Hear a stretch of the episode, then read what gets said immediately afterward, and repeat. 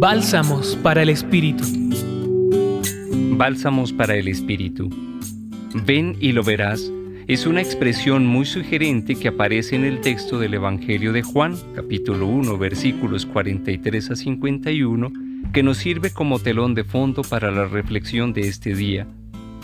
Más que razones o intentos de buscar palabras o argumentos convincentes, el encuentro de Felipe y Natanael, quienes comienzan su proceso de amistad y discipulado con Jesús, refleja la importancia de dejarse interpelar, saber acoger la diferencia que nos caracteriza como personas, hasta darnos la oportunidad de vivir profundas experiencias que den respuesta a esas preguntas e inquietudes que nos acompañan continuamente.